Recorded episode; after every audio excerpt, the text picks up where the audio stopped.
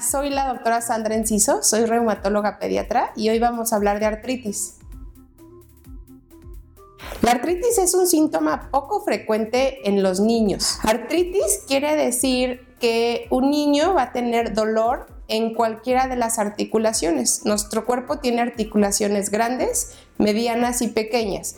Grandes es, por ejemplo, la cadera, Medianas pueden ser la rodilla, los tobillos y pequeñas pueden ser las de, la mano y la de los pies. Los niños muy pequeños, la forma en la que lo manifiestan eh, es que dejan de usar esa articulación, excluyen los movimientos de esa mano y todo lo van a hacer con la otra mano. Si fueran en miembros pélvicos, pues dejan de caminar y prefieren estar más tiempo sentados. Artritis es un síntoma inespecífico.